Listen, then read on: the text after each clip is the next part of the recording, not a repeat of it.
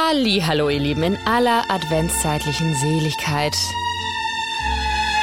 Aber gleichzeitig auch, hoppala, was war denn da los?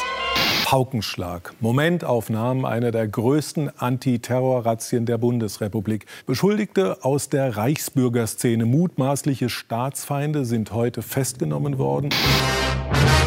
Während die halbe Nation eigentlich noch ganz vorweihnachtlich damit beschäftigt war, zart schmelzende Nikoläuser aus Stiefeln zu ziehen, haben deutschlandweit rund 3000 Einsatzkräfte da viel weniger zart schmelzendes aus Westendwohnungen, Bürogebäuden und ländlichen Anwesen zutage befördert.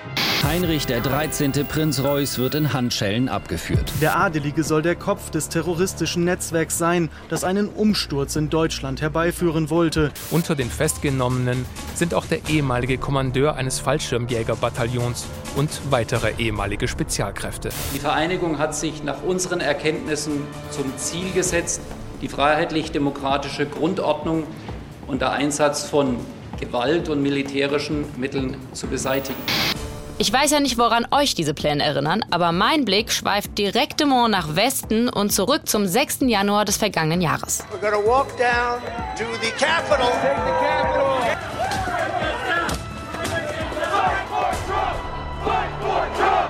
Auch wenn bei der in Deutschland festgenommenen Truppe vielleicht der Wunschvater des Gedankens war und die Pläne auch noch so unreif gewesen sein mögen, da haben gut vernetzte Menschen, zum Teil auch noch aus dem öffentlichen Dienst, einen gewaltvollen Umsturz anzetteln wollen, inklusive Exekution. Und das klingt natürlich einigermaßen verrückt, aber halt auch einigermaßen dramatisch. Ich hätte vor zwei Jahren immerhin auch nicht geglaubt, dass ein Mann mit Büffelhörnern auf dem Stuhl des Vizepräsidenten der USA sitzt. Was ich vor dieser Reichsbürger-Razzia jetzt in Deutschland aber auch nicht gedacht hätte, dass die Öffentlichkeit irgendwie relativ locker flockig reagiert. Woher kam das denn? Passt auf, wir zitieren mal aus ein paar Artikeln und Tweets. Der Putsch, der nie passiert wäre. Eine Gruppe verstrahlter Reichsbürgerrentner wurde hops genommen. Gut so. Die pittoreske Gurkentruppe soll eine Elite sein? Sie ist ein Witz und ein Fall für den Staatsanwalt. Deutschland gerade noch vor dem Putsch der Hashtag Rollator-Gang gerettet. Danke, Nancy Faeser. Und klar, MedienvertreterInnen arbeiten mit Zuspitzungen. Natürlich wurde trotzdem auch sorgenvoll berichtet, bei Anne Will zum Beispiel. Wie gefährlich sind diese Leute? Aber die dominierende Art und Weise der Berichterstattung und auch das kollektive Ausbleiben von Angst und Schock hat mir nicht das Gefühl gegeben, dass da irgendjemand eine ernsthafte Gefahr für unsere Demokratie gesehen hat, oder? Erst hat mich das krass gewundert. Aber inzwischen glaube ich, das ist wirklich ein gutes Zeichen. Damit meine ich nicht, dass ich es ungefährlich finde, wenn Dutzende verrückte Nazis mit Waffen und Zugang zum Bundestag sich vernetzen und den großen Putsch planen. Ich finde das sogar sehr gefährlich, potenziell. Und das ist das Zauberwort. Denn wir erleben in der medialen Abhandlung darüber gerade etwas sehr Wohltuendes, glaube ich. Es wird relativiert. Und damit meine ich nicht verharmlost oder verniedlicht, sondern ganz klassisch in Relation gesetzt. Wie groß war die Gefahr wirklich? Das eine ist die Gefährlichkeit der Gewalt und das andere ist die Gefährlichkeit für die Demokratie. Das Schüren von Angst und Pessimismus ist ja genau das, was Rechte wollen. Wir erheben die Gegenthese und behaupten, dass diese ganze Razzia sogar ein Grund für Optimismus sein könnte. Und das nicht nur, weil die Razzia ein Beweis dafür war, dass unser Rechtsstaat ja doch ganz gut zu funktionieren scheint und Staatsanwaltschaft, Polizei und Co. ihren Job gemacht haben, sondern wir glauben, dass diese ganze Reichsbürger-Razzia-Nummer unserer Demokratie sogar noch darüber hinaus geholfen hat. Sodass wir am Ende sogar sagen würden, läuft bei uns. Danke für die Erkenntnis, liebe Reichsbürger. Der Titel dieser Folge ist nämlich ausnahmsweise mal gar nicht ironisch gemeint.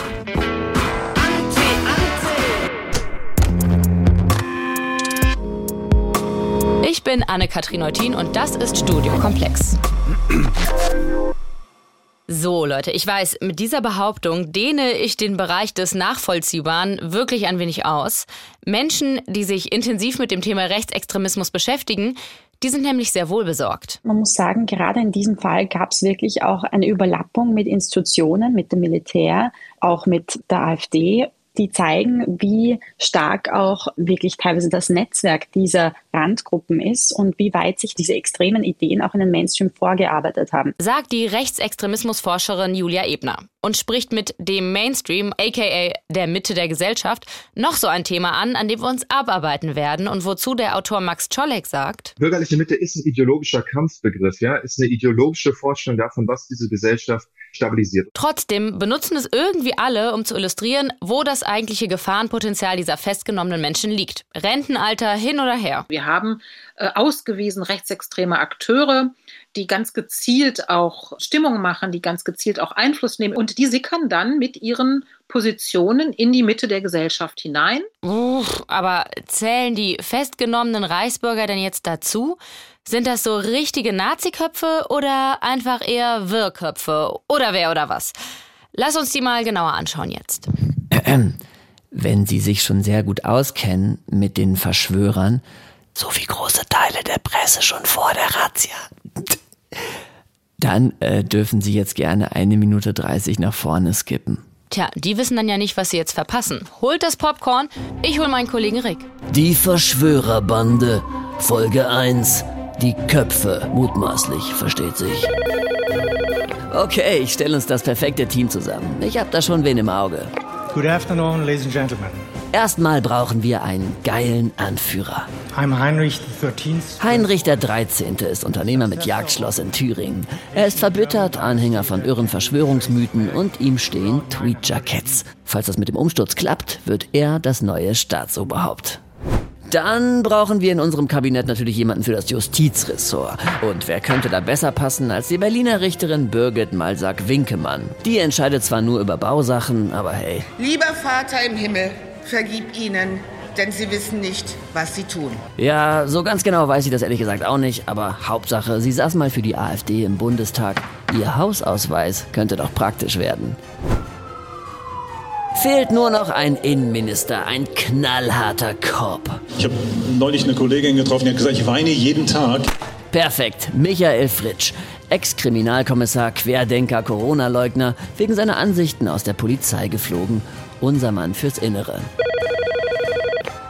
So, ich glaube, die Führungsriege steht. Ich melde mich dann wieder mit Vorschlägen für den militärischen Arm. Bis später.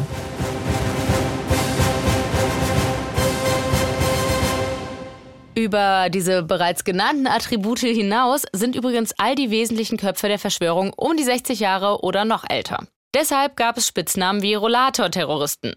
Zugegebenermaßen auch hier auf meiner Seite ein bisschen Schmunzelalarm bei der Vorstellung. Aber Leute, schaut in die USA. Man kann auch im hohen Alter noch an Macht kommen. Aber zurück nach Deutschland. Ich habe allen meinen GesprächspartnerInnen eine identische Frage gestellt. Was war deine Reaktion, als du von der Razzia erfahren hast? Ja, das war gewissermaßen ja ein prognostiziertes und erwartbares Ereignis. Das ist ja nun wirklich keine Überraschung. Es war nicht besonders überraschend für mich. Ich sag euch was. Ich glaube, es war nicht überraschend für niemanden. Na gut, weiter geht's mit Julia Ebner. Sie sagt auch noch mehr als das. Es war nicht besonders überraschend für mich, ehrlich gesagt, weil ich die Telegram-Kanäle und die Gruppen aus der Reichsbürgerszene und auch der QAnon-Szene schon sehr lange verfolge und wirklich im, im Laufe der letzten Monate und auch Jahre schon eine zunehmende Radikalisierung Richtung Gewalt hin beobachtet habe. Und wie hast du die mediale Reaktion erlebt? Ich fand es interessant, weil die mediale Reaktion in Deutschland sehr anders war als im englischsprachigen Raum. Also ich habe einige Medienanfragen in England zum Beispiel bekommen, wo dieser geplante gewaltvolle Umsturz der deutschen Regierung doch als nochmal was deutlich drastischeres und äh, potenziell auch für die Zukunft gefährlicheres dargestellt wurde. Ich denke, in Deutschland wurde es trotz allem sehr stark auch relativiert und die Gruppe wurde gesehen als kleine Randgruppe, als kleines Randphänomen, das uns in der Zukunft nicht unbedingt Besorgnis bereiten muss. Wie erklärst du dir das denn? Also zum einen gibt es natürlich gerade im US-amerikanischen Raum, aber auch im, im, ganzen englischsprachigen Raum ein, ein höheres Bewusstsein dafür, wie schnell auch wirklich antidemokratische Institutionen angegriffen werden können. Also wie schnell solche Aufrufe zu Gewalt gegen in Wirklichkeit ja ganze Institutionen auch in die Wirklichkeit umgesetzt werden können, weil der 6. Januar und der Sturm auf das Kapitol wirklich hier ein Wendepunkt war und zu einem Umdenken gesorgt hat. Ich denke, seither werden solche Drohungsszenarien, gerade die sich gegen die Demokratie richten, wie es auch in diesem Fall ähm, war, werden deutlich ernster genommen hier. Hm, ihr seht also, Julia findet das, was wir eigentlich ganz positiv wahrnehmen, irgendwie eher befremdlich. Besonders wenn man sich anschaut, wie diese VerschwörerInnen vernetzt waren. Man muss sagen, gerade in diesem Fall gab es wirklich auch eine Überlappung mit Institutionen, mit dem Militär, auch mit der AfD die zeigen, wie stark auch wirklich teilweise das Netzwerk dieser Randgruppen ist und wie weit sich diese extremen Ideen auch in den Mainstream vorgearbeitet haben. Dass wir hier Menschen aus unterschiedlichen Bildungshintergründen, sozioökonomischen Hintergründen haben, die eben sogar teilweise wirklich auf ihr Netzwerk in Institutionen zurückgreifen können und ihr Know-how im Umgang mit Waffen verwenden können, das macht schon Angst, würde ich sagen. Kann denn eine Gruppe von 52 Menschen und seien sie noch so radikalisiert, können die eine ernstzunehmende Gefahr für die Demokratie sein? Es ist die Frage, was man unter ernstzunehmender Gefahr für die Demokratie versteht. Natürlich ist es sehr unrealistisch, dass sie ihr Ziel des Umsturzes der Regierung und der, der Neueinführung ähm, des Deutschen Reiches, dass sie das in die Wirklichkeit umsetzen, das war sehr unrealistisch und sie sind dabei ja auch nicht besonders weit gekommen. Aber dass sie trotz allem eine tatsächliche Gefahr im Sinne von einem Terrorakt gegen äh, wirklich das Herz der Demokratie durchführen, was auf gesamtgesellschaftlicher Ebene Angst erzeugt, was die demokratischen Strukturen teilweise schon destabilisieren könnte und auch mehrere Sympathisanten, Sympathisantinnen in ganz Deutschland dazu motivieren könnte, hier auch mitzumachen bei eventuellen Protesten, bei eventuellen Sturm auf den Bundestag zum Beispiel, das wäre schon denkbar. Und das haben wir auch gesehen, dass es diese Bereitschaft schon gibt. Also auch damals 2020, als dieser versuchte Sturm auf den Bundestag stattfand, das war schon ein Zeichen, dass diese Art von Gefahr und diese Art von Bedrohung gegen die Demokratie auch in Deutschland ein Problem sein könnte in der Zukunft. Ach ja, da, da war doch was. 2020 vor dem Bundestag. Eskalation am Reichstag. Rechtsextreme dringen zum Parlamentsgebäude vor. Politiker aller Parteien reagieren empört. Der Spuk war zwar relativ schnell beendet, aber der Hauptschaden, das waren halt vor allem die Bilder, wie ein wild gewordener Mob direkt vor dem Bundestag schwarz-rot-weiße Reichsflaggen schwenkt. Fragt mal. Beate Küpper. Ich bin von Haus aus Sozialpsychologin und ich habe eine Professur an der Hochschule Niederrhein in Mönchengladbach für soziale Arbeit in Gruppen- und Konfliktsituationen. Die rechte Selbstinszenierung und wie man medial damit umgeht, also wie viel man wie zeigt, das ist gar nicht mal so trivial. Die Bilder von dem Sturm auf den Reichstag, die wurden in der rechten Szene wie ein Sieg gefeiert, obwohl doch zum Glück nicht das Geringste dabei rumkam. Aber es macht etwas damit, wie Menschen eine Gefahr oder ein allgemeines Stimmungsbild wahrnehmen, selbst wenn es doch über vermeintlich neutrale Nachrichten vermittelt wird. Das Berichten über primär negative Ereignisse, also das Credo Only Bad News are Good News, das schlägt sich darauf nieder, welches Bild von einer Gesellschaft wir haben. Wir können das in einigen Studien inzwischen nachweisen, gilt übrigens auch für Klimawandel und Energiewende. Nur 21 Prozent der Menschen, selbst in Regionen, die, wo wir viele Energiewendemaßnahmen haben, sagen, ich bin dagegen äh, glauben aber, 48 Prozent glauben, Menschen in ihrer Umgebung seien dagegen. Das Ähnliche können wir sehen bei Position zu Ausländern, bei Position zu Ehe für alle. Die Menschen sind eigentlich progressiver, als es den Anschein hat, weil wir eben bei den ich sag mal, den 20 Prozent Lauten, die dagegen sind, sehr viel Aufmerksamkeit widmen. Und das gilt natürlich auch für die Berichterstattung über ReichsbürgerInnen. In Anbetracht der Häufigkeit, wie oft sie medial vorkommen, da könnte man fast meinen, jeder hat einen zum Nachbarn. De facto schätzt der Verfassungsschutz die Zahl der ReichsbürgerInnen auf knapp 23.000. Das sind 0,03 Prozent der Bevölkerung. Von denen wiederum gelten 2100 als gewaltbereit, also 0,003 Prozent. Das ist sehr, sehr wenig. Aber klar, auch 0,003 Prozent sind potenziell ausreichend tödlich. Jetzt können wir natürlich jetzt im, bei dem Beispiel Reichsbürger vor einigen Tagen sehen, naja, ähm, das waren ja jetzt keine heroischen Bilder, die da äh, durchs Netz gingen, sondern die haben eher Schwäche gezeigt. Und es ist auch ein bisschen so, dass man dachte, naja, mit denen wird man ja vielleicht noch fertig. Die sind vielleicht auch Spinner, aber wenn sie bewaffnet sind, können sie trotzdem gefährlich sein. Sie können gefährlich sein für einzelne Personen, weil sie ein Attentat verüben. Also erinnern wir uns an das Attentat von Halle, an das Attentat von Hanau, die Ermordung des äh, Regierungspräsidenten Walter Lübkes. Also da können einige wenige durchaus sehr viel Unheil anrichten, aber sie können auch mehr werden. Ihr merkt schon, auch Beate Küpper ist es super wichtig, dass das Gefahrenpotenzial von rechten Terroristen nicht unterschätzt wird. Und das wollen wir auch gar nicht. Aber eine andere Frage ist eben die Ebene, wird damit ein Phänomen gestärkt, größer gemacht, als es eigentlich ist?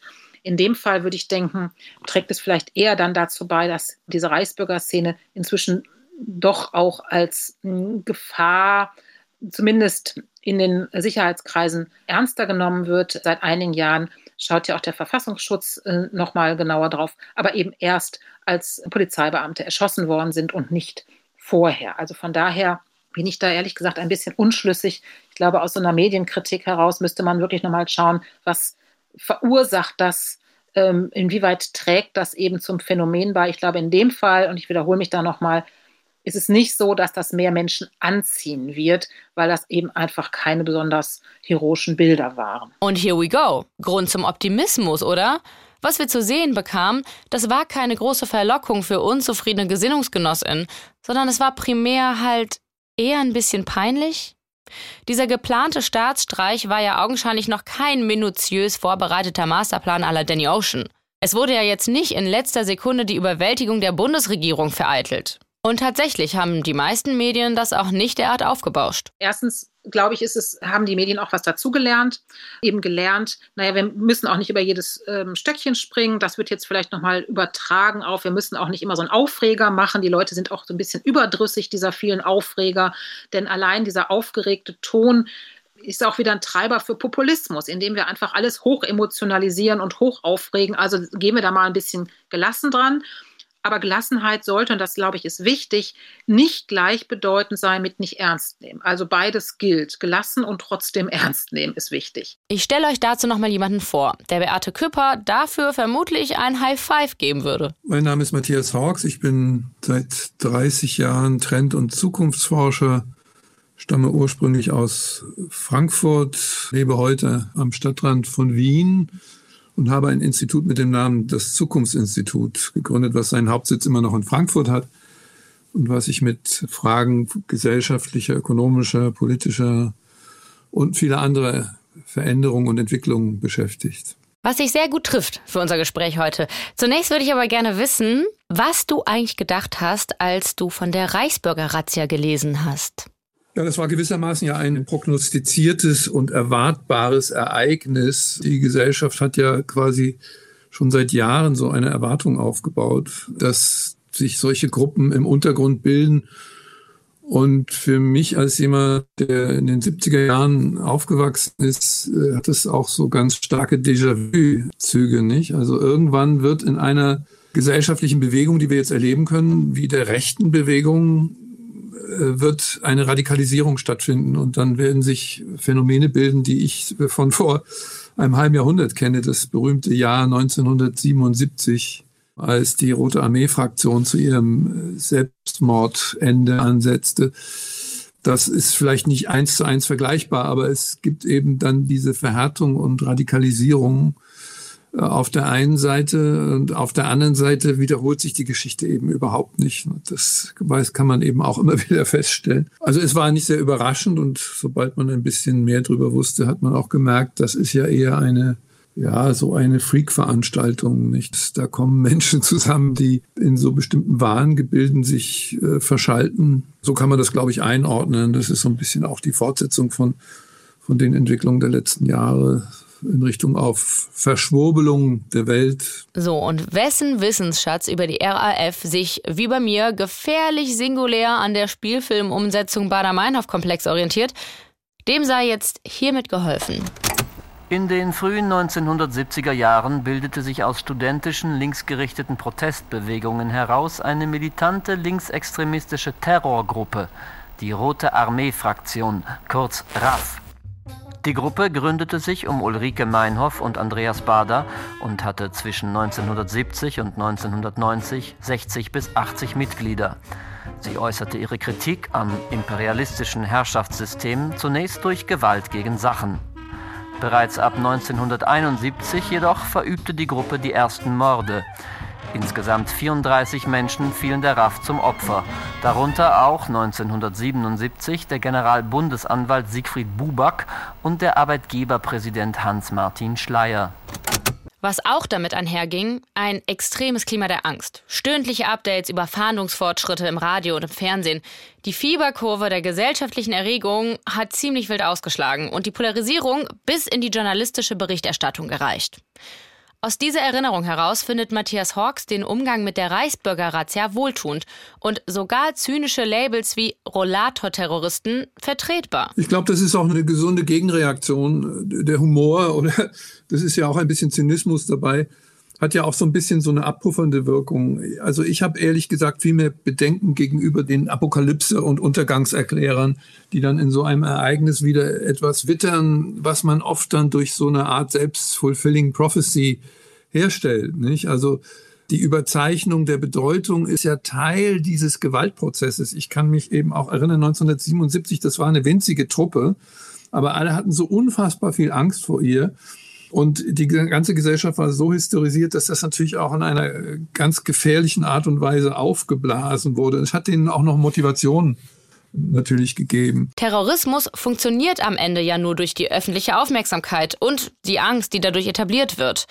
Ein mediales Erpressungssystem quasi. Wohin gehen wir mit unseren Aufmerksamkeitsressourcen? Nicht? Wir können uns ja nicht um jede beliebige Gefahr unendlich kümmern. Und dieses Mittelmaß zu finden, das ist, glaube ich, die Kunst. Und eins müssen wir eben wissen, das mediale System, in dem wir leben, das ist unfassbar hungrig nach immer mehr Sensationen und vor allen Dingen negativen Gefahren. Nach Apokalypsen eigentlich. Wir leben fast in einer Apokalypse-sehnsüchtigen Gesellschaft. Und das hängt natürlich an der strukturellen Veränderung unserer Medienlandschaft. Wir haben heute hunderttausende Kanäle, die um Aufmerksamkeit buhlen. Klar, Leute, die masochistische Medienkasteiung, die schenken wir uns auch in dieser Folge nicht. Hatten wir ja eben schon. Only bad news are good news. Klar. Zu unserer Verteidigung muss ich aber auch sagen, der Gedanke dahinter ist ja auch relativ beruhigend. Nämlich, dass im Normalzustand prinzipiell alles Taco ist und wenn es etwas nicht mehr ist, dann ist es etwas Neues und Berichtenswertes. Aber es verzerrt unser Bild von der Welt, ohne Frage. Das wurde auch schon häufig in Studien nachgewiesen. Ja, wie soll man das jemals feststellen, ob die Welt schlechter wird? Ich kann nur sagen, vor 30 Jahren war zum Beispiel der Anteil der wirklich hungernden Bevölkerung auf der Erde viel größer. Das weiß kaum jemand. Äh, die Kriminalität in den meisten Ländern des Westens hat abgenommen. Das weiß auch keiner. Wenn Sie, wenn man die Bevölkerung fragt, wir haben, wir testen das ja auch in der Zukunftsforschung ab und zu mal. Also zum Beispiel, was glauben Sie, wie viele Morde gibt es pro Jahr in der Bundesrepublik Deutschland? 83 Millionen Einwohner. Wie viele Morde? Ich unterbreche mal hier, damit ihr nicht durch meine absurd fehleingeschätzte Antwort beeinflusst werdet. Also, Matthias will quizzen, lasst uns quizzen, aber bitte adäquat. Was glauben Sie, wie viele Morde gibt es pro Jahr in der Bundesrepublik Deutschland? 83 Millionen Einwohner. Wie viele Morde? Und jetzt nicht pfuschen, bitte. Klar, ihr dürft noch mal kurz rechnen. Wie viele sind so durchschnittlich pro Tag wohl? Was liest man so? Was war jetzt Fictional Crime? Was True Crime und alles? Aber jetzt. Zeit vorbei. Und? Im Jahr 2021 wurden in Deutschland 220 Fälle von Mord registriert in Klammern vollendete Taten. Wir können jetzt natürlich ein neues Quiz daraus machen, wie absurd falsch ich lag. Wer es wissen will, schreibt mir eine Mail an studiokomplex.hr.de. Hier kommen wir mal besser wieder zurück zum Kern der Sache. Also ich meine, dies, das Ausmaß dieses Wahnsinns wird allein schon in diesem kleinen Fragespiel, glaube ich, deutlich. Und so ähnlich kann man es ja auch mit den politischen Gefahren machen. Man kann ja auch den Rechtsradikalismus, den es gibt, aufpumpen mit Bedeutung. Ja. In Wirklichkeit sind es in der Tat Clowns und deren ihre Basis ist überhaupt nicht so groß. Aber wir haben das Gefühl, wir werden völlig überrannt von diesen Dingen. Das hängt natürlich auch mit der Struktur des Internets zusammen.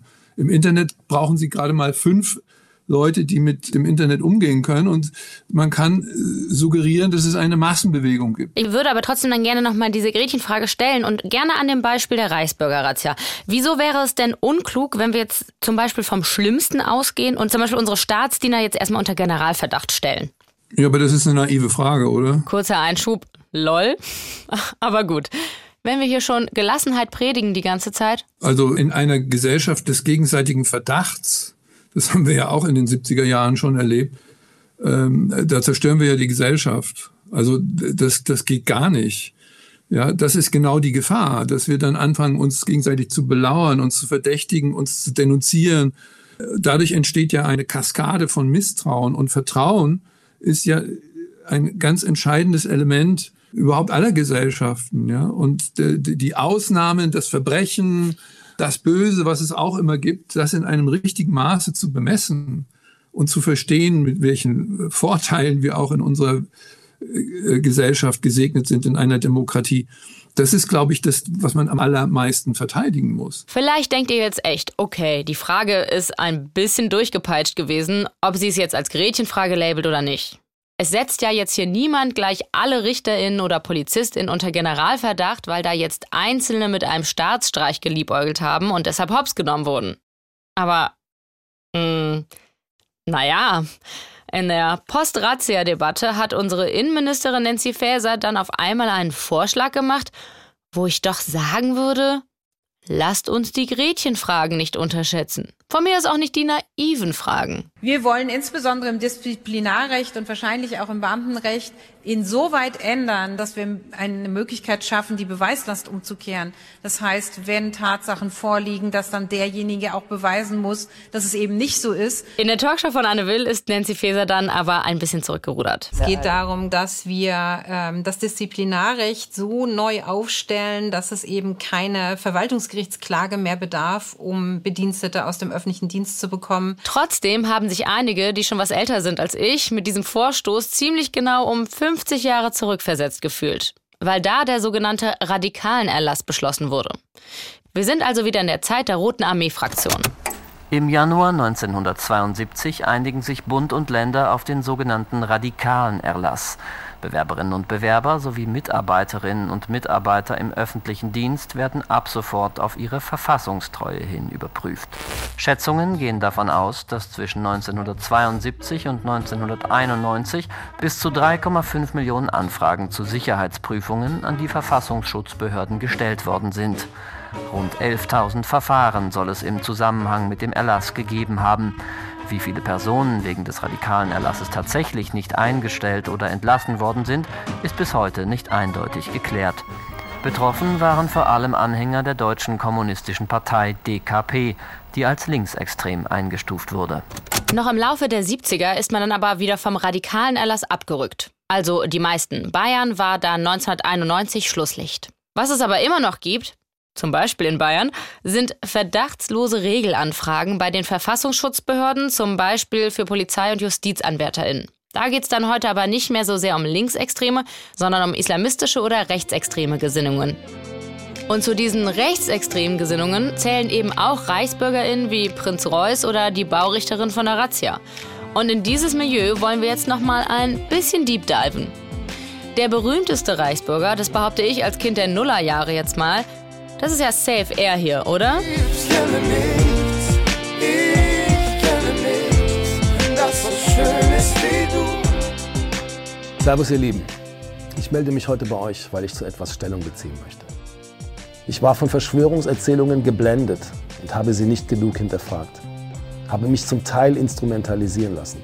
Ich habe mich Theorien, Sichtweisen und teilweise auch Gruppierungen geöffnet, von denen ich mich ohne Wenn und Aber distanziere und lossage. Diese Worte sind aus einem Entschuldigungsvideo, das Xavier Naidoo dieses Jahr veröffentlicht hat. Sie beziehen sich auf Vorfälle wie den aus 2014, als Xavier auf einer Reichsbürger Mahnwache vor dem Reichstag aufgetreten ist und für solche Sätze abgefeiert wurde. Spätestens seit dem September äh, 2001, das war der Warnschuss. Äh, wer, wer das als, als Wahrheit hingenommen hat, was darüber erzählt wurde, der hat den Schleier vor den Augen, ganz einfach. Auf eben dieser Demo haben Leute auch Broschüren verteilt, die über die BRD GmbH informieren. Die Bundesrepublik Deutschland Gesellschaft mit beschränkter Haftung, kurz BRD GmbH, ist eine Firma. Sie wurde von den Alliierten, die Deutschland nach wie vor besetzt halten, nach dem Zweiten Weltkrieg gegründet. Die Personalstärke beträgt ungefähr 83 Millionen Angestellte.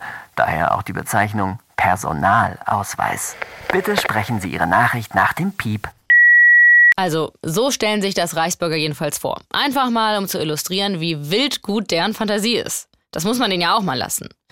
Die Rechtsextremismusforscherin Julia Ebner, wir haben sie am Anfang schon gehört, die beobachtet die Szene schon lange. Ihr erinnert euch bestimmt an sie. Die Reichsbürgerszene gibt es ja natürlich schon in Deutschland seit den 1980er Jahren. Das ist also nichts Neues. Sie haben aber in den letzten Jahren wirklich gewaltig zugenommen.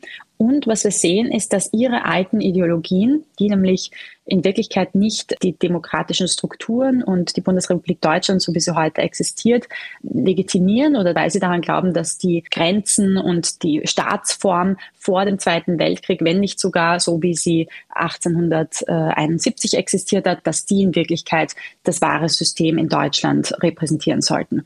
Und die werden jetzt aber vermischt mit neueren Verschwörungsmythen. Da ist auch die Querdenker-Szene so ein bisschen dabei die dann teilweise an Pädophilie-Netzwerke im Untergrund glauben, die dann teilweise daran glauben, dass Covid eine Erfindung der Eliten ist, um uns alle äh, zu unterwerfen, um ein, ein Genozid gegen die gesamte Bevölkerung durchzuführen oder hier zumindest auszusortieren und die an wirklich abstruse Verschwörungsmythen glauben. Julia Ebner hat also in ihrer Forschung bemerkt, dass es immer mehr Überlappungen gibt in der rechten Szene, was auch durch die digitale Vernetzung begünstigt wird. Es gibt auf jeden Fall Gemeinsamkeiten in den Ideologien, die oft zu einem kleinsten gemeinsamen Nenner darstellen für rechtsextreme Bewegungen und die Reichsbürgerszene, also zum Beispiel dieser Glaube an eine apokalyptische Zukunft, an einen Tag X, auch diese Idee eventuell eines Bürgerkrieges, eines bevorstehenden oder eines bevorstehenden Rassenkrieges und auch oft damit verbunden sind Verschwörungsideologien, die zum Beispiel sich gegen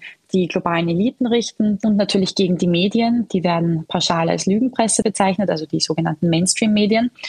Und das sind so gemeinsame Elemente, auf denen basierend es auch gemeinsame Mobilisierungsmomente gibt. Also hier sieht man gerade in den Online-Gruppen, dass es immer mehr zu einer Überlappung von der Reichsbürgerszene und eher traditionelleren rechtsextremen Gruppierungen gibt. Und zumindest teilweise ein, ein opportunistisches Zusammenarbeiten, weil man ja insgesamt gegen das Establishment arbeitet, gegen die sogenannten Eliten und gegen den Status quo. Auch in der Truppe, die bei der Razzia festgenommen wurde, da sieht Julia so eine Vermischung von alten Reichsbürgerideen und neueren Verschwörungen. Verschwörungsmythen. Reichsbürger werden ja immer gerne so als crazy Spinner abgetan. Aber was ist eigentlich, wenn sie Teil von etwas Größerem sind, also einer größeren Gefahr von rechts? Haben wir quasi ein strukturelles Problem mit Rechtsextremismus? Deutschland hat, und da ist Deutschland nicht alleine, aber es ist schon speziell stark davon betroffen, hat auf jeden Fall ein strukturelles Problem mit Rechtsextremismus. Es ist natürlich historisch ganz anders positioniert als andere Länder.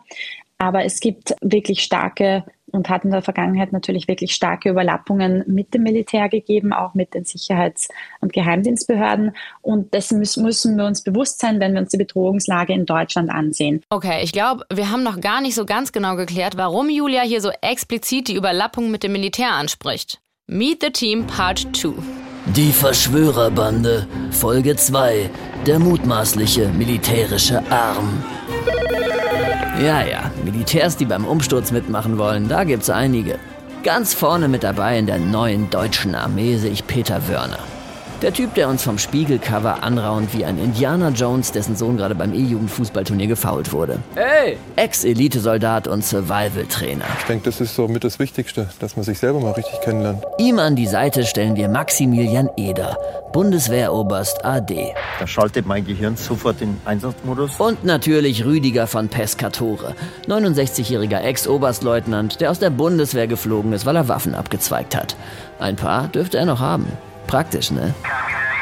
Komplettiert wird unsere Truppe von Andreas M., der noch aktiv bei der Bundeswehr beschäftigt ist und mal ein paar Kasernen auskundschaften könnte. Interessant. Und natürlich von Starkoch Frank Heppner, der verköstigt unsere Jungs. Wenn das mal kein schlagkräftiger Haufen ist. Ich bin ja heute die mit den Gretchenfragen und ich komme nicht umhin, jetzt hier mal solche Fragen zu stellen. Wundert es uns wirklich, dass es ausgerechnet einige Menschen aus der Bundeswehr sind, die Teil dieser mutmaßlichen Terrorzelle sind? Weil die Bundeswehr ja unsere bürgerliche Mitte ist, die jetzt seit der Razzia also als schwerst bedroht angesehen wird? Ich würde sagen, bürgerliche Mitte ist ein Quatschkonstrukt. Das ist eine Vorstellung, die hinten und vorne nicht funktioniert, gerade wenn man sowas wie demokratische Positionen in Deutschland denken möchte. Aber darum geht's ja, dass wir Parteien haben, ähm, alle großen Volksparteien, die mit diesem Konzept der bürgerlichen Mitte operieren, was ja gleichzeitig heißt, wo Mitte ist, kann nicht extrem sein, wo Mitte ist, ist Demokratie. All diese Konstrukte, all diese Fantasien darüber, wer, Klammer auf, wir sind, hm. Klammer zu, und wer eigentlich die Bedrohung für dieses Land ist, all diese Fantasien sind in diesem Begriff der bürgerlichen Mitte enthalten. Hallo, krawalliger Einstieg für den Mann, der dieser Diskussion um eine Bedrohungslage nochmal den besonderen Pfiff gibt. Hallo, guten Tag, ich bin Max Scholleck. Ich bin Autor und Kurator und Theatermacher und Denker aus Berlin. Und Denken ist immer gut. Apropos Denken, weißt du noch, was dein erster Gedanke war, als du das erste Mal von der Razzia gelesen hast letzte Woche? Na, ich dachte, here we go again, oder? Das ist ja nun wirklich keine Überraschung, dass die Hauptgefahr für diesen Staat von rechts ausgeht. Du hast dann in äh, einen Tweet abgesetzt, wo du geschrieben hast, könnte es sein, dass die bürgerliche Mitte die größte Gefahr für diese Gesellschaft ist. Wie meinst du das? Genau, also der Tweet war so ein bisschen, wie es sich für einen Tweet auch gehört, äh, tongue in cheek sagt man auf Englisch, also ein bisschen zugespitzt und auch ironisch. Aber worum es hier geht, ist, dass wir die letzten Monate ja eine verschärfte Rhetorik gegen ähm, eine vermeintliche Gefahr von links, eine vermeintliche Gefahr von Seiten der sogenannten Klima Aktivistinnen erleben. Die wurden sogar gleichgesetzt mit der RAF, also der zentralen linken terroristischen Bedrohung, die es in Westdeutschland gegeben hat. Ähm, und zeitgleich erfahren wir aber bei dieser Razzia, dass es einen konkreten Plan gegeben hat von 25 Leuten, die jetzt bekannt sind, plus einem großen Verschwörerinnenkreis wahrscheinlich, die mit eingeweiht waren, den Staat umzuwerfen, ja, also nicht nur sich auf einer Autobahn äh, festzukleben, sondern tatsächlich die staatlichen Strukturen zu ändern und eine Diktatur zu errichten. Das ist doch nun wirklich eine Bedrohung für dieses Land. Also das heißt, dass du diese 25 plus x Personen als bürgerliche Mitte bezeichnest? Ja, also ich meine, wenn man sich anschaut, was die Leute gearbeitet haben, dann sind es Richter, dann sind es Leute aus der Bundeswehr, Leute aus der Polizei. Da geht es gar nicht um die einzelnen Menschen, sondern dass die Berufe dieser Leute den Berufen entsprechen, die eine bürgerliche Mitte von CDU bis SPD normalerweise als frei von dieser Bedrohung bezeichnet oder auch als Garanten für den demokratischen bürgerlichen Staat Bundesrepublik Deutschland. Und jetzt merken wir, dass diese Idee, dass die äh, Bundesrepublik Deutschland von einer sogenannten bürgerlichen Mitte verteidigt wird, eigentlich so nicht funktioniert oder anders gesagt eine Gefahrenwahrnehmung erzeugt, die die Gefahren für diesen Staat immer nur außerhalb dieser bürgerlichen Mitte, außerhalb der Polizei und Bundeswehr suchen. Und das entspricht einfach nicht der Realität. Also für mich, mein Eindruck ist eigentlich eher, dass es ja per se keine Mitte sein kann, weil es Menschen sind, die eben Umsturz planen. Sie sitzen aber vielleicht in bürgerlichen Jobs. Aber deswegen sind sie ja nicht, nicht unbedingt Teil dieser übrigens auch sehr diffusen bürgerlichen Mitte, oder? Naja, bürgerliche Mitte ist ein ideologischer Kampfbegriff, ja, ist eine ideologische Vorstellung davon, was diese Gesellschaft stabilisiert. Und wenn du jetzt sagst, dass du dir denkst, wer die Gesellschaft umstürzen will, der kann ja nicht bürgerliche Mitte sein, dann gehst du schon diesem Denken auf den Leim. Und man muss sagen, diese Art von Denken, die war noch nie Realität historisch in Deutschland. Das ist eine Erfindung der Nachkriegsgesellschaft, vor allem in Westdeutschland. Fängt schon bei Konrad Adenauer, dem ersten Bundeskanzler in Westdeutschland an, der sagt, also Nationalsozialismus war das Ergebnis der politischen Extreme und was es jetzt braucht, ist eine bürgerliche Mitte, die er diese Gesellschaft verteidigt. Real, muss man sagen, war der Nationalsozialismus nicht, Klammer auf, nur Klammer zu, das Ergebnis von Extremen, sondern vor allem auch das Ergebnis einer bürgerlichen Angst davor, dass eine Linke, eine kommunistische Linke äh, eine Revolution starten würde. Und dann ist die bürgerliche Mitte umgefallen und hat die Nationalsozialistinnen in die Macht geholfen und auch noch dazu geführt, dass sie weiter regieren konnten, nachdem sie einmal an der Macht war und klar wurde, wem sie da eigentlich zur Macht verholfen hat. Es ist eine ziemlich spannende Analyse und gleichzeitig etwas verwirrend, weil Max Czolek ja zum einen sagt, die bürgerliche Mitte ist ein völliges Quatschkonzept und zum anderen trotzdem mit diesem Begriff agiert, um die verhafteten oder eben historische Ereignisse irgendwie einzuordnen. Das Problem kennt auch die Sozialpsychologin Beate Küpper. Ja, ich würde Ihnen in dem Punkt wirklich zustimmen, ähm, dass das Etikett bürgerliche Mitte, was sich eben viele gerne selber anheften, dazu führt, dass man eben nicht mehr kritischer nachfragt, was für Positionen vertritt denn dann diese vermeintlich so bürgerliche Mitte? Ähm, wie demokratisch ist sie denn eigentlich eingestellt, sondern dass das eher empörend von sich gewiesen wird, weil wir ja bürgerliche Mitte sind, können wir ja nicht antidemokratisch sein. Das hatten wir ja schon auch in der Vergangenheit, dass wir eben nach der Nazizeit gerade in diesen bürgerlichen Kreisen nachschauen wollten, wie viele Nazis hatten wir denn da, wie verbreitet war denn da auch Nazi-Ideologie Das hat ja nun wirklich 60, 70, 80 Jahre gebraucht, bis wir mal genauer in die Justiz geschaut haben, genauer in die Polizei, in Unternehmen und so weiter geguckt haben.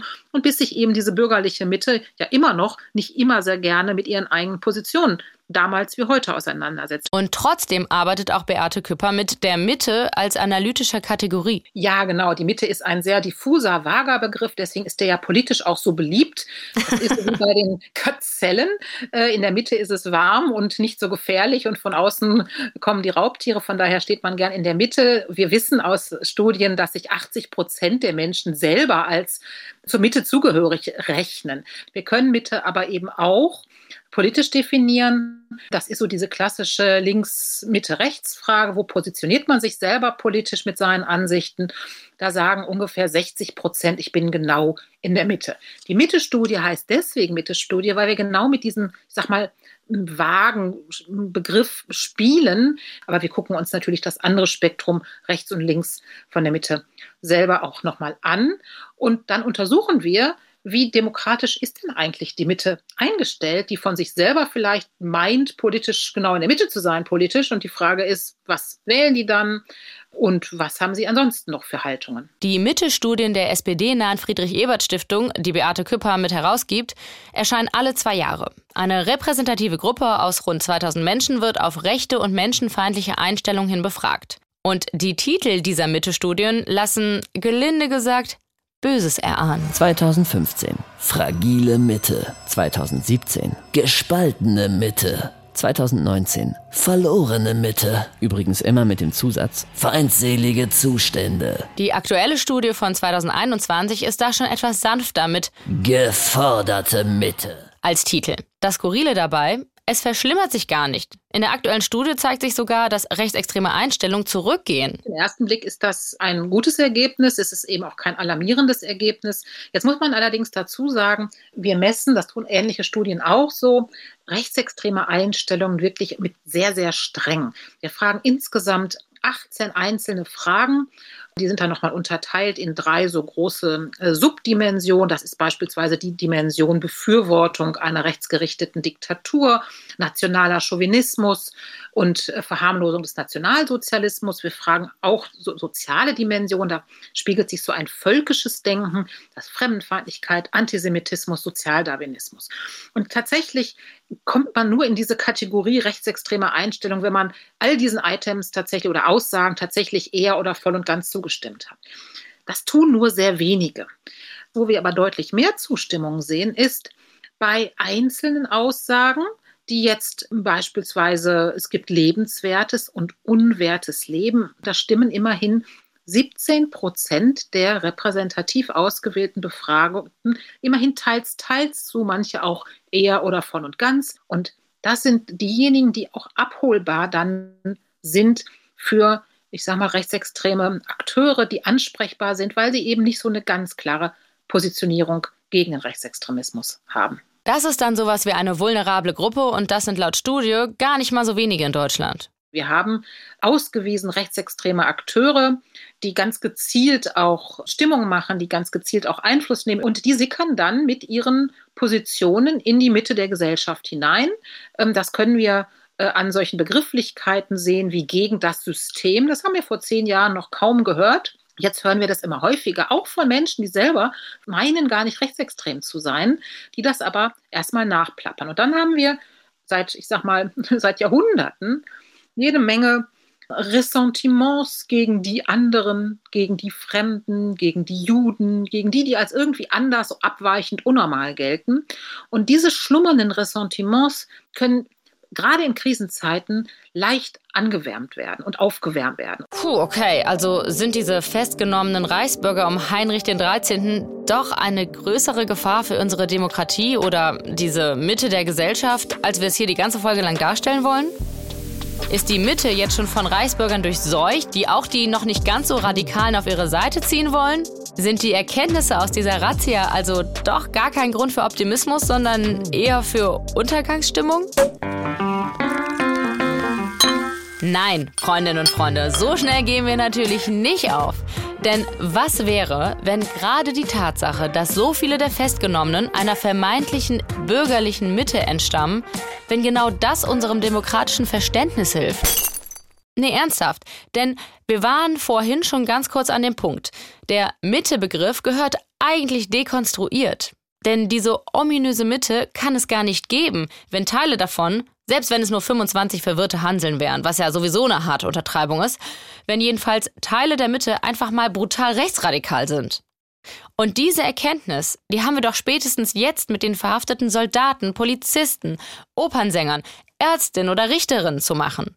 Die Razzia könnte doch der Augenöffner für etwas sein, das laut Max Czollik eh schon vielen bewusst ist. Viele Menschen in Deutschland wissen schon heute, dass wir in einer postmigrantischen, in einer vielfältigen Gesellschaft leben, während wir auf politischer Ebene nach wie vor ähm, Programme erleben, die Jahrzehnte alt sind und Realitäten reflektieren und repräsentieren, die vor Jahrzehnten schon nicht mehr real waren. Das heißt, wir haben es hier eigentlich zu tun mit einer Ungleichzeitigkeit, einem Überbau, wenn man so will, der nicht hinterherkommt mit einer sich wandelnden gesellschaftlichen Realität. Und da denke ich, wäre es sinnvoll und angemessen, dass auch auf Parteienebene eine Veränderung der Konzepte stattfindet. Das zeichnet sich aber gerade auf Seiten CDU, CSU gerade nicht ab. Friedrich Merz hat die Partei wieder weiter nach rechts geführt, sowohl rhetorisch als auch inhaltlich.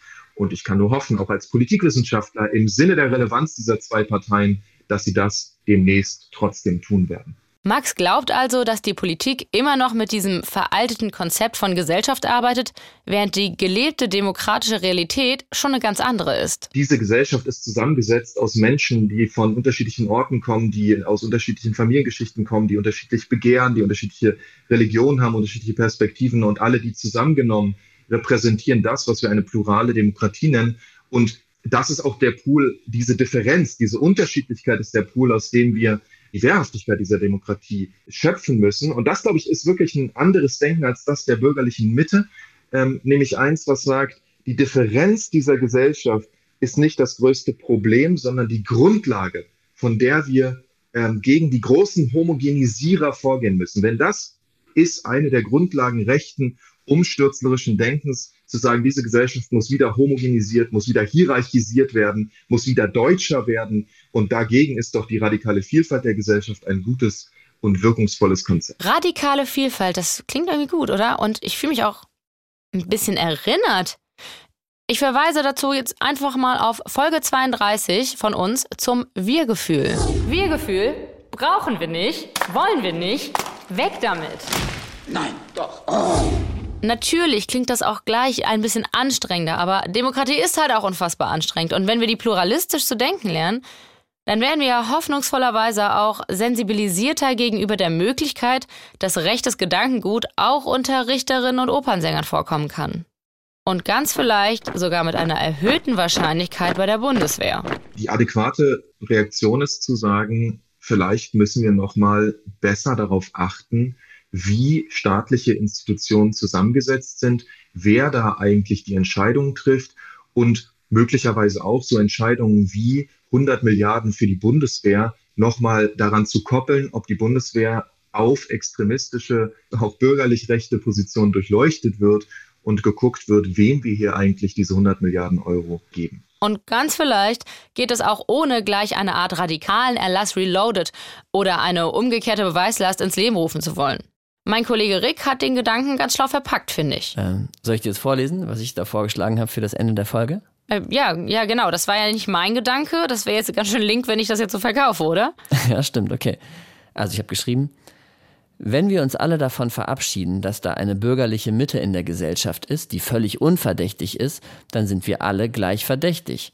Und umgekehrt, aber vielleicht auch alle gleich unverdächtig. So ungefähr. Ja, perfekt. Denn dass man sich jetzt nicht gegenseitig permanent unter Generalverdacht stellen sollte, das hatten wir ja schon mit dem Zukunftsforscher Matthias Hawks besprochen. Etwas mehr kluger Optimismus täte uns nämlich gut. Findet der auch. Gerade auch, was unsere oft so extrem negativ geframte Berichterstattung betrifft. Wenn man auf diese Art und Weise mit sich selbst umgehen würde, nämlich mit ständiger Selbstabwertung, dann würde man einfach in eine Depression fallen. Und das kann eben auch in der gesamten Gesellschaft passieren, dass wir uns gegenseitig quasi in eine Depression hineinschubsen, wo wir überhaupt nicht mehr sehen, auch welche Segnungen, welche Fortschritte, äh, ja, welche Resilienzen wir auch entwickelt haben und dass man auch gemeinsam eine Krise durchstehen kann. Dass Optimismus in unserem Wertesystem oft mit Naivität oder Verharmlosung gleichgesetzt wird, das sieht Matthias Hawks tatsächlich als viel größere Bedrohung für unsere Gesellschaft. Wenn Sie die Welt verloren geben, dann laufen Sie Amok irgendwann. Und das ist eine Erfahrung, die wir in Amerika ja deutlich sehen können. Ja, da sind die Leute so hysterisiert, dass das dann auch Konsequenzen und Wirkung in der Wirklichkeit hat. Und das zu verstehen, ist, glaube ich, ganz wichtig, dass wir auf das Richtige oder sagen wir einfach, die Gesellschaft muss lernen und dazu gehört eben auch eine verantwortliche Berichterstattung, die das richtig einordnet, sich vor dem Richtigen zu fürchten und nicht vor dem Falschen. Okay, wow, die richtige und die falsche Furcht, das, das wäre doch glatt mal eine eigene Folge, oder?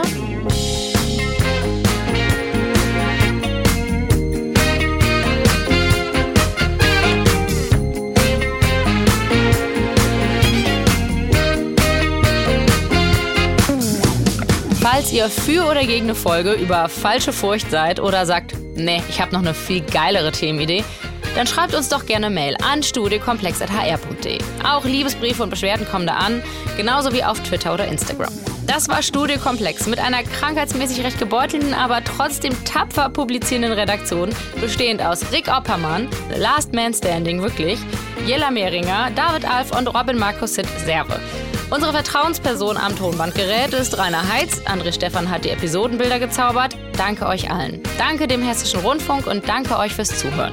Mein Name ist Anne-Kathrin Neutin und ich wünsche euch was, trotz allem Optimismus, aber vielleicht doch eher Nikoläuse statt Reisbürger. Ciao.